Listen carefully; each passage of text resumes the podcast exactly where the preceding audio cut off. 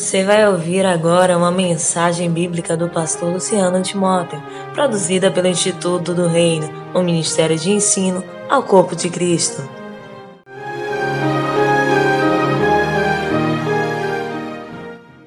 É por isso que o pecado não é de Eva, o pecado é de Adão. Porque o governo era de Adão.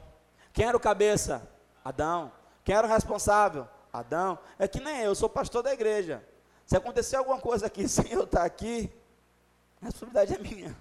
É que nem lá o, o, o, o presidente da empresa. Aconteceu um negócio na empresa, o cara está lá no outro país. Não, ele tem que vir porque responder, porque ele é o responsável. Quando Adão come, os olhos se abrem. E agora, o homem pega as chaves da terra, o governo da terra, o domínio da terra, o domínio sobre a terra e sobre os primeiros céus, e dá na mão de Satanás. Quando você vai ler Gênesis capítulo 3, o texto bíblico vai dizer que nasce sobre a terra depois do pecado espinhos, cardos e abrolhos.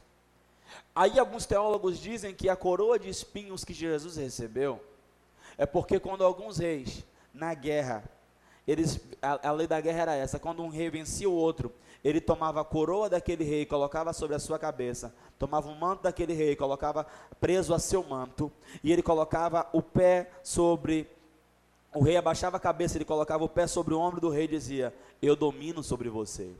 Alguns teólogos dizem que Jesus recebeu a coroa de espinhos porque ele estava tomando a, o fruto do, da entrada do diabo na terra, que são espinhos, que era a coroa do diabo. Estava tomando sobre ele dizendo: Eu agora vou dominar sobre você.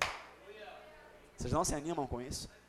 É por isso que Isaías, quando ele tem a visão transcendental de Isaías 6, ele vê que o manto do Senhor enche a casa. Você nunca parou a pensar por que o manto do Senhor enche a casa? É porque um rei, quando ele vencia uma guerra, o manto do outro rei era tomado e preso ao manto dele. Quando ele vencia outra guerra, o manto daquele outro rei era preso ao manto dele. E a proporção que ele ia vencendo guerras, os mantos iam sendo presos ao manto dele.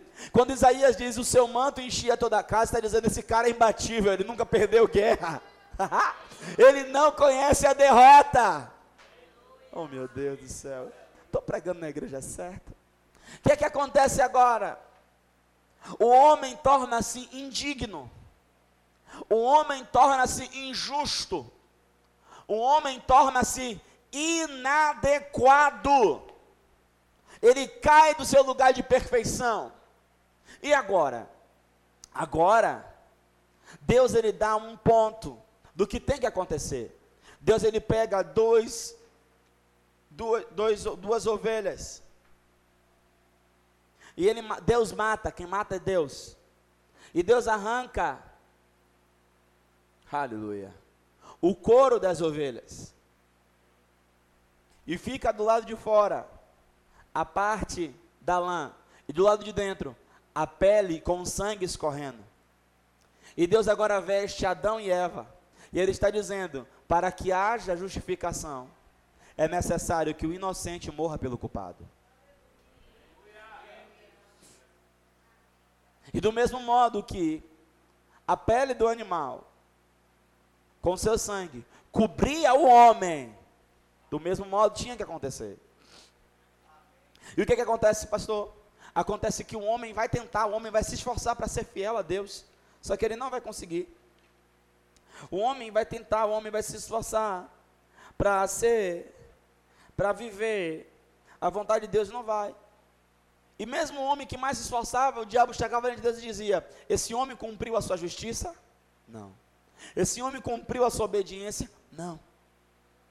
Só que, queridos, o que me chama a atenção é que algumas pessoas começam a pensar: pronto, então o homem agora tem uma dívida com o diabo, olhe para mim, por favor. O homem não tinha dívida nenhuma com o diabo. O homem nunca deveu nada ao diabo. O diabo, irmãos, ele entrou na terra por persuasão. Ele é um gaiato. Ele entrou aqui, ele entrou aqui por um erro. Ele entrou aqui por um golpe. Ele não é dono daqui. O homem não deve nada ao diabo, nem mesmo aqueles que não nasceram de novo, pastor, nem esses. Por quê? Vamos lá. Quem criou a terra? Oh, meu pai, vamos lá. Quem criou a terra? Quem criou o Éden? Quem criou o homem? Quem colocou o homem dentro do Éden? Quem disse é o homem que no começo da árvore da vida? Então o homem quando comeu pecou contra quem? Então o homem devia a quem?